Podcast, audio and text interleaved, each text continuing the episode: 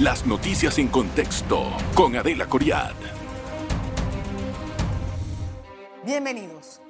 Señores, en los últimos 48 horas, dos firmas calificadoras de inversión que recomiendan a todos sus clientes a dónde invertir y a dónde no, han llamado la atención sobre la situación de Panamá por consecuencia de las protestas con las minas, con el contrato de First Quantum y la idea de rescindirlo, la idea de que se pronuncie la Corte en forma tal vez inconstitucional o no, que lo califique. Estas empresas, estas firmas calificadoras nos han puesto al borde de quitarnos prácticamente el grado de inversión y de rebajar nuestros bonos que se emiten en los Estados Unidos cuando queremos deuda, cuando queremos dinero para pagar otras cosas, en el borde de lo que es prácticamente eh, los bonos prime de los bonos no prime, o sea, los bonos que son superiores, que tienen muy buena reputación a bonos no, no voy a decir chatarra porque no es chatarra, pero bonos que no tienen una buena eh, confianza para el inversionista. Esto es delicado y hay que ponerle atención. Vamos a tratar el tema hoy con nuestro invitado, Olmedo Estrada, profesor economista, es profesor también de la universidad, decano de la Universidad Latina. Gracias, profesor, gracias por estar aquí con nosotros. Bienvenido. Muchas gracias, Adelita. Profesor, hay una preocupación en el extranjero. Nos están viendo con mucha, mucha atención. Teníamos desafíos importantes al principio, antes de que todo esto ocurriera de las protestas. Nos veían con ojos de atención, pero decían, lo van a solucionar, van a pasar de esta y van a poder continuar en la situación en que están. Tienen una economía estable que crece más del 5% anual, van a tener que arreglar el tema de la caja de seguro social y también veían con buenos ojos de que el gobierno iba a recibir un ingreso anual, cualquiera que sea, después nuestra opinión, a la vista de las inversiones, de las firmas internacionales, ese ingreso podía también ayudar mucho en cuanto a los gastos del, gobierno, igual del, del IBM. Pero a partir de que comenzaron todas estas protestas y este clamor popular de rescindir el contrato, de derogar el contrato, de que no haya más moratoria, dos firmas se han pronunciado, Moody's y JP Morgan. Me gustaría empezar por la última, que alerta acerca de eh, una baja gobernanza, una gobernanza no eficaz y que explica que estamos a punto de perder también y que nos degrada en la emisión de bonos, perdón. Sí, eh, muy bien. Este, las calificadoras de riesgo eh, son empresas que efectivamente tienen una función importante de eh, calificar el riesgo que existe en países, en empresas o en instrumentos financieros que se negocian en mercados como la bolsa de valores, etcétera. Entonces, estas empresas tienen, su compromiso es calificar en este caso a gobiernos, eh, para poder eh, definir el riesgo que existe en ese país de invertir dinero. Panamá ha logrado en los últimos años tener una calificación grado de inversión. ¿Qué significa eso? Que nosotros tenemos una calificación en este momento de triple B que nos ubica, ¿verdad?, en un nivel donde eh, se otorga el grado de inversión pero dentro de esa calificación también existe eh, triple B menos y triple B más. ¿Qué significa eso? Que nosotros hemos llegado al triple B menos, menos, porque nos bajaron la calificación. Nos la bajaron recientemente por todo lo que está ocurriendo en este momento.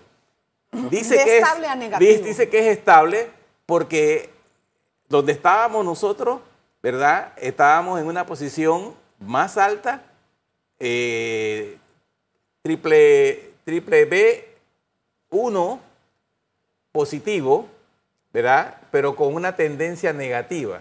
Pero estábamos arriba. Ahora nos bajaron a, triple B menos, triple B menos estable, ¿verdad? Pero si, si nos llegan a bajar otro rengloncito más, perdemos grado de inversión. Eso es negativo. Ahora, Perdemos grado de inversión. Entonces, ¿Qué significa para Panamá perder Mire, el grado de te- inversión? primero tener grado de inversión significan muchos beneficios para el país. Primero, eh, las inversiones a nivel mundial que están buscando dónde colocar su dinero, lo primero que ven es la calificación que tiene ese país. ¿Qué calificación? Miren, Panamá está entre los países de América Latina. Está Chile, está Uruguay y está Panamá. En ese orden que tenemos grado de inversión. Colombia lo perdió, eh, Perú lo perdió, República Dominicana nunca ha podido llegar al nivel de grado de inversión. Y por ahí podemos mencionar el resto de los países que están dentro de una calificación por debajo de Panamá. ¿Qué, qué significa? Y nosotros no nos damos cuenta que estamos perdiendo, ¿verdad? Esa posición valioso. que es muy valiosa, porque primero Panamá no tiene ahorro como para decir, bueno, nosotros tenemos dinero para invertir. No, aquí no hay dinero para invertir. Si nosotros tuviésemos dinero para invertir, probablemente esa mina est- estuviera en manos de una inversión panameña, ¿verdad? ¿Por qué? Porque hay dinero para invertir, pero como no hay, hubo que buscar una eh, ver, extranjera. Profesor, vamos por partes. Perder el grado de inversión, por ejemplo, ¿qué implica en la práctica? En la práctica implica, tiene varias implicaciones, pero una de las más importantes es que perdemos la, la estabilidad económica mundial porque ahora nos van a señalar de que nosotros tenemos una calificación de alto riesgo. Porque cuando tenemos grado de inversión significa que tenemos una calificación con bajo riesgo perderla, entonces entramos en ese conglomerado de países que hay mucho riesgo a la hora de invertir. Y cuando viene un inversionista y dice Panamá, ah, pero es que hay alto riesgo, no, no, mejor me voy para Chile, que tiene grado de inversión, Mm, Se o me voy menos. para Uruguay, se cotizan mejor. Y salen, sí, y el, o sea, lo que deja de existir es el Y, apetito y- por y- la y inversión. cuál, ¿Y cuál es el, digamos, la- el resultado de eso? Que se encarece el costo de financiamiento de los bonos y de, de- de todo lo que Panamá propone para, para conseguir financiamiento. Y se le hace mucho más difícil colocarlo porque ya tenemos un riesgo que no lo teníamos cuando, cuando alcanzamos grado de inversión.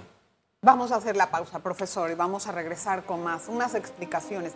Es bueno que la gente que está pues con un objetivo, que lo tiene genuinamente, también se entere de este tipo de cosas, porque al final esto es lo que nos va a pasar y eh, en un momento dado vamos a tener un Panamá eh, de una forma como lo queríamos, como mucha gente está buscándolo, pero tal vez no lo estamos haciendo de la forma correcta.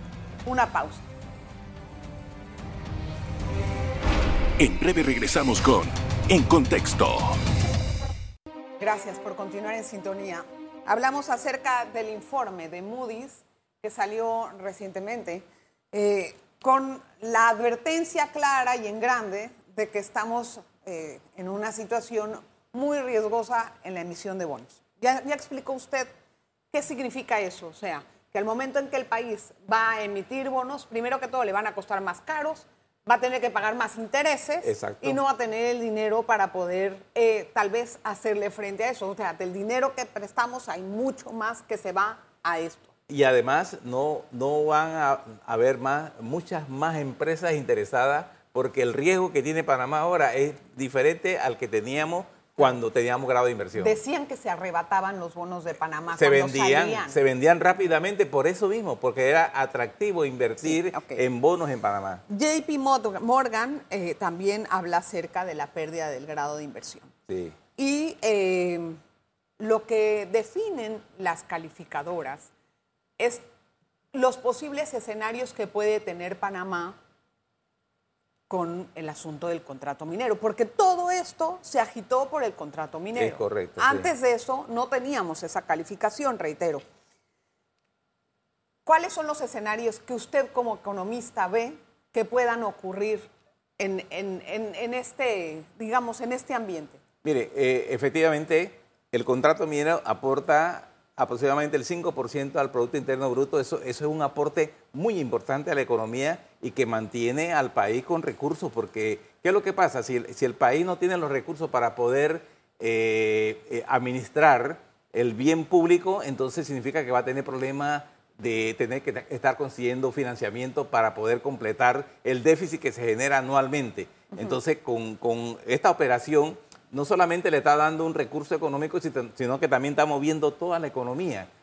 Impacta el empleo, impacta eh, a las actividades económicas porque son eh, muchos proveedores que están ahora mismo asociados a la mina. Entonces, eso es lo que ante la ausencia haría un hueco enorme a la economía panameña. Ese hueco, tenemos una renta sustitutiva no la de tenemos. ese hueco, por, ejemplo, decimos, bueno, no importa que no haya mina, pero tenemos eh, esta otra entrada. ¿Hay? ¿Existe? No, no existe en este momento porque nadie la ha planteado.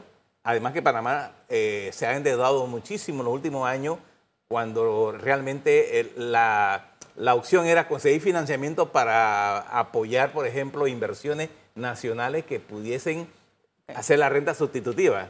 Pero tenemos un problema en este momento y es que también no hemos, no hemos como gobierno, eh, administrado el gasto público como debe ser. Y aquí se ha dicho muchísimo de que tenemos que hacer contención del gasto, que tenemos que hacer reducción del gasto y en vez de reducir lo estamos aumentando. Entonces, no hay una, no hay una consonancia entre lo que está pasando en Panamá y, lo que, y las directrices que está haciendo el gobierno nacional. Sí, se ha reclamado y se ha dicho, y en vez de que se achique la, la planilla, por ejemplo, es algo de que se lleva el 30% del presupuesto y se sigue aumentando por los compromisos. ¿Qué va a ocurrir, Adelita, ante la visión que tenemos nosotros? Es que eh, en el ejemplo de que se elimine la mina, el gobierno va a tener que también ver cómo no hay renta sustitutiva, pero sí hay eh, gastos que se puedan eliminar. Y, uno de esos gastos va a ser los subsidios. Ya, pero eh, yo pregunto si eso es suficiente para cubrir el, el, hueco. Exactamente. ¿Y qué tipo de subsidios son? Ahí, ahí yo, yo siento que vamos a tener... gasolina se va a 40 millones, no sí, alcanza. gasolina, subsidio a, los partidos políticos, subsidio... Eh, hay muchos subsidios que realmente no están jugando el rol. No lo van a y, lo, y, lo, están viendo como eh, este, actividades políticas. Así es. Otra pregunta.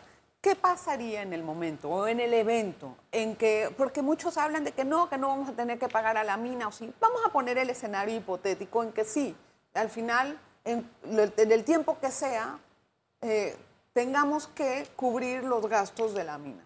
Pues Moody's Digo, JP Morgan lo señala como unos 7 mil millones, porque eso es lo que la mina ha dicho que ha invertido.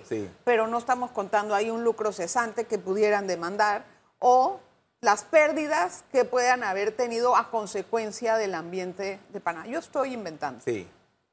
Tenemos ese dinero, ¿cómo vamos a hacer frente no a tenemos, eso? No tenemos, es que Panamá ahorita mismo, es más, el apuro de firmar el contrato era para conseguir ese flujo necesario para cubrir el déficit de este año. Ese era el apuro. En verdad, este, había una necesidad urgente de dinero cuando no se tomaron en consideración otras salidas. Porque si había, había un déficit, en la política económica señala de que ante un déficit usted tiene que recortar gastos o, tiene que imponer un, o, poner un impuesto, pero eh, eso no cabía en este momento, ponerle un impuesto al pueblo panameño en esto, esto, esto sería desatar lo que tenemos hoy en las calles, ¿no? Algo similar. Pero entonces, pero sí había condiciones como para eliminar gastos que te permitían a ti bajar el, déficit presupuestario y no, y no, hacer plan de aumentar el gasto para el próximo año, que también tiene a la población molesta. Por supuesto. Pero usted acaba de decir algo importante. Firmaron rápido para recibir el dinero pero a la mera hora en que tengamos que hacer frente a una deuda como una, demanda internacional, es que este es un escenario hipotético que puede ocurrir. Más aparte el tema de la caja de seguro social en Panamá. ¿Cómo puede Panamá poder hacer frente a eso? ¿Hay posibilidad? Eh, definitivamente que Panamá no tiene y, tampoco tiene eh, opciones de buscar financiamiento externo para poder enfrentar una demanda si eso fuera así. Claro, porque vamos a, perder el grado de inversión. 7 mil millones de dólares es mucho dinero. Eh, y con no un lo grado tenemos. de inversión perdido. Y con un grado de inversión y la falta De confianza. Sí. Y, es lamentable porque nosotros acabamos de salir de la lista gris que, también era un impedimento para que Panamá eh, lograra muchas más inversiones y ahora tenemos este problema pues que también nos está afectando para poder obtener eh, esas inversiones que son necesarias para el país. Claro. eh, todo se está hablando de un clima de inversión, ¿verdad? Lo que ven afuera del país es qué tan es, no, tan no tanto es, además del grado de inversión, significa qué tan confiable es Panamá para invertir. La situación que está pasando en este momento, ¿qué mensaje manda a los inversionistas que quieren abrir una empresa en Panamá? El mensaje es negativo en este momento porque tú no puedes vender en este momento a Panamá porque tenemos paralizadas las calles, los empresarios están eh, este, protestando ellos porque efectivamente sus productos no pueden llegar a los mercados, están perdiendo mucho dinero, ¿quién les paga a ellos? O sea, la inversión nacional está perdiendo y no hay nadie que diga cómo se va a compensar esa pérdida. Entonces esos mensajes se llegan, porque las noticias salen y los inversionistas están allá observando qué está pasando en Panamá. Entonces, ¿cómo vamos a nosotros pensar que esa persona, ese inversionista va a llegar a Panamá en este clima que tenemos a invertir dinero? Ellos van a esperar o se van a ir para otro país. Vamos a hacer una pausa. ¿Qué escenario de nubarrones que está presentando el economista? Y también eh, mucho vemos la ausencia de la voz del gobierno en cualquiera de, las, eh, de los medios. No hay nadie que hable acerca de esto. El MEF no se ha pronunciado. Eh, los, diferentes los diferentes ministerios están todos escondidos. Tienen a Roger Tejada yendo de un lugar a otro. No hay nadie más, me pregunto yo, que pueda sacar la cara por el gobierno. Una pausa. En breve regresamos con En Contexto. Gracias por continuar en sintonía de En Contexto. Hoy conversamos con el decano de la Universidad Latina en materia de economía, Olmedo Estrada. A ver, la empresa First Quantum, desde que empezó todo este alboroto, ha reducido las acciones aproximadamente, yo me acuerdo haberlas visto en 14 y medio, antes 20. Ni siquiera en la negociación del contrato llegaron tan bajo, porque es así la seguí bastante seguido en la estrella la negociación del contrato siempre estaban en 23, 24, bajaban a 20. La gente tenía esperanza de que se iba a llegar a un acuerdo como al final así ocurrió. Pero en esta ocasión están en 9. ¿Eso qué representa para la empresa y qué debería de hacer una empresa que ve reducido su capital accionario en 50% prácticamente? Sí. Eh, el valor. Sí, en primera instancia, para la empresa esto no son buenas noticias.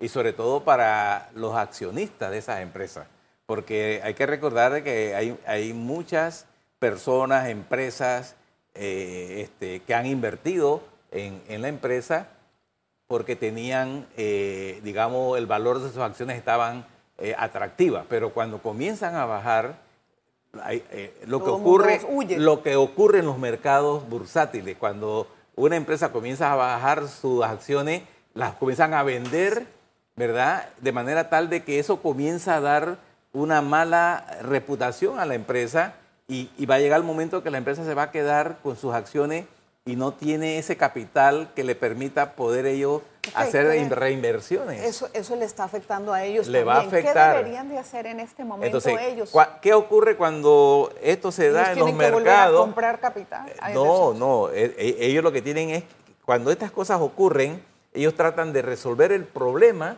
incluso llegando a condiciones de liquidar eh, lo que le está afectando para ellos volver a subir sus acciones, porque ¿Qué quiere decir este, liquidar lo que este, este, este, conglomerado de la First eh, eh, Quantum no solamente está en Panamá, ellos tienen en diferentes países, pero si una de las unidades económicas le está dando problemas, ellos la liquidan, simplemente la cierran, venden y, se, quitan el dolor de cabeza para que sus acciones comiencen nuevamente, porque esta es una piedra en el zapato. Por eso es que JP Morgan habla de que puede tomar otra empresa. Sí, la, venden, sí, simplemente, ¿por qué? Porque eso le está, le está ocasionando pérdidas a sus, acciones, a sus acciones. Pero entonces, ¿quién ¿quién puede ser esa otra empresa que quiere invertir en las condiciones actuales? Cuando la gente, acá hay dos discursos. uno, no, quiero con Fresh Quantum, uno, no quiero Mina. Adela, esto ocurre en los mercados eh, bursátiles. Eh, hay gente que compra incluso empresas quebradas. Bueno, ok, pero, pero si las vas a reflotar. Porque, exacto, la, compran porque ellos, ellos consideran de que lo, más seguro, haciendo una reestructuración, levantan y, y tal vez con la información que ellos tienen, porque hay información importante de que ahí lo que hay es suficiente cobre para poder levantar, pero eso es en el evento de que no se, no se cierre la explotación minera, porque si se cierra la explotación minera ya ahí no queda más que vender y liquidar. por eso en este ambiente incierto, ¿quién va a querer hacer esa compra para First Quantum? ¿Y qué pasa si First Quantum quiebra? no, eh, no, no quiebra, pero ¿qué pasa si la acción se va a dos, a uno? No, ellos no van a esperar, Adrita, ellos no van a esperar. Ellos, eh, eh, estos son empresas que están en, en, este mundo bursátil diario viendo dónde están los problemas donde ellos comienzan a perder dinero y eso, donde comienzan a perder dinero, ellos tratan de resolver, pero si no, entonces liquidan. Y eso es lo que ha pasado en, mucho, en muchos negocios. Otra cosa, resolver puede ser volver a hablar con el gobierno y renegociar un contrato, tal vez para ofrecer nuevas garantías al país. Mire, eh, eh, yo creo que en este momento eso se, hubiese podido lograr hace seis meses, pero en este momento ya eh, este, incluso la decisión de continuar con la minería está en peligro en este momento. Pero entonces estamos en un callejón sin salida, profesor, porque me habla de un panorama de una tormenta perfecta si sacamos esa actividad del país por las implicaciones económicas y por el ambiente de inversión que tiene el país al exterior. Y por otra parte, no podemos renegociar ese contrato ni podemos esperar a que venga otra empresa a levantarlo. ¿Qué vamos a hacer? Bueno, pero es que precisamente ahí, ahí es donde está la capacidad de los que están negociando eh, eh, eh, este, este contrato de, buscar una salida que sea la menos, con menos afectaciones, porque vamos a, vamos a perder, vamos a ser afectados, vamos a tener este, pérdidas ah, que, incalculables quiero entender una cosa. ¿Es inminente que vamos a perder el grado de inversión o todavía es salvable? Todavía es salvable, todavía es salvable, si, llegamos a un entendimiento de que esto no desemboque en una situación más crítica como la que tuvimos el año pasado, que nos fuimos a un mes de paralización. Un mes de paralización, estamos hablando de 30 por, eh, eh, nosotros decíamos que eran 100 eh, millones diarios, estamos hablando... millones. ¿Ah? No, 3 mil millones, de dólares en un mes. Pérdidas, de, pérdidas. Sí, pero profesor, eso, es otra cosa. Yo quiero entender el grado de inversión en este bueno, momento. Eh, el grado de inversión está también eh, precisamente por eso. Porque si el país pierde 3 mil millones de dólares, nosotros estamos perdiendo... Ah, claro, el eh, ingreso para poder recolectar los impuestos. Y, la dinámica económica y financiera que necesita el país. Profesor, esto, esto, está muy preocupante. No, es que es muy complicado. esto está muy preocupante. Yo creo que el mensaje que se dio por parte de los jóvenes con respecto al rechazo a la actividad ya caló. ¿Ya? Eso ya caló. Ahora los cierres están haciendo un daño tremendo al país porque hay gente en Chiriquí que quiere vender sus productos. Ve usted la ironía. Gente en, en Chiriquí que está tirando sus productos y en Panamá hay escasez. Pero por los cierres de calle que no permiten ese corredor, estamos todos perdiendo. Todos absolutamente. Entonces, ¿qué, qué, lo, qué nos queda? Denme una alternativa para, no, para, no, caer en el hueco. La agricultura que fue la que salvó en la pandemia, ahorita está mal. Hoy la estamos golpeando de una manera inmisericordia. Nosotros que, fuimos los que nos beneficiamos en la pandemia por la agricultura, hoy le estamos dando la espalda, le estamos dando una bofetada, le estamos diciendo que no nos importa. Deme una salida consona con el tiempo que estamos viviendo para evitar caer en ese vacío. Mediación. Aquí tiene que venir una mediación de un organismo internacional o de... de no sé, de pronto entre, eh, eh, entre, entre, los, entre el gobierno y los, los, que están en conflicto, porque eso son las dos partes. entonces estamos descartando la capacidad del gobierno en ni siquiera es que el gobierno Es que el gobierno, el gobierno no, tiene en este momento la capacidad para decir que voy a, a, mediar, porque la gente no confía en ellos. No confía. Perdieron la confianza. Entonces ahora tiene que venir, venir alguien con mucha más autoridad a nivel eh, internacional que intervenga y que quiera poner las dos partes a negociar para que esto no se vaya por el, desfolladero. que, no se, acabe de terminar. Gracias, profesor, por la explicación. Sí. Mire, yo espero que esta explicación haya por lo menos ampliado el panorama de nuestro futuro y tengamos ahora, en este momento, la forma de recapacitar y de decir cuál es la mejor manera de resolver el problema de la minería. Tal vez de aquí en adelante no entregar nuevas concesiones y declarar la moratoria, pero ver qué vamos a hacer con la mina. Nos vemos la próxima.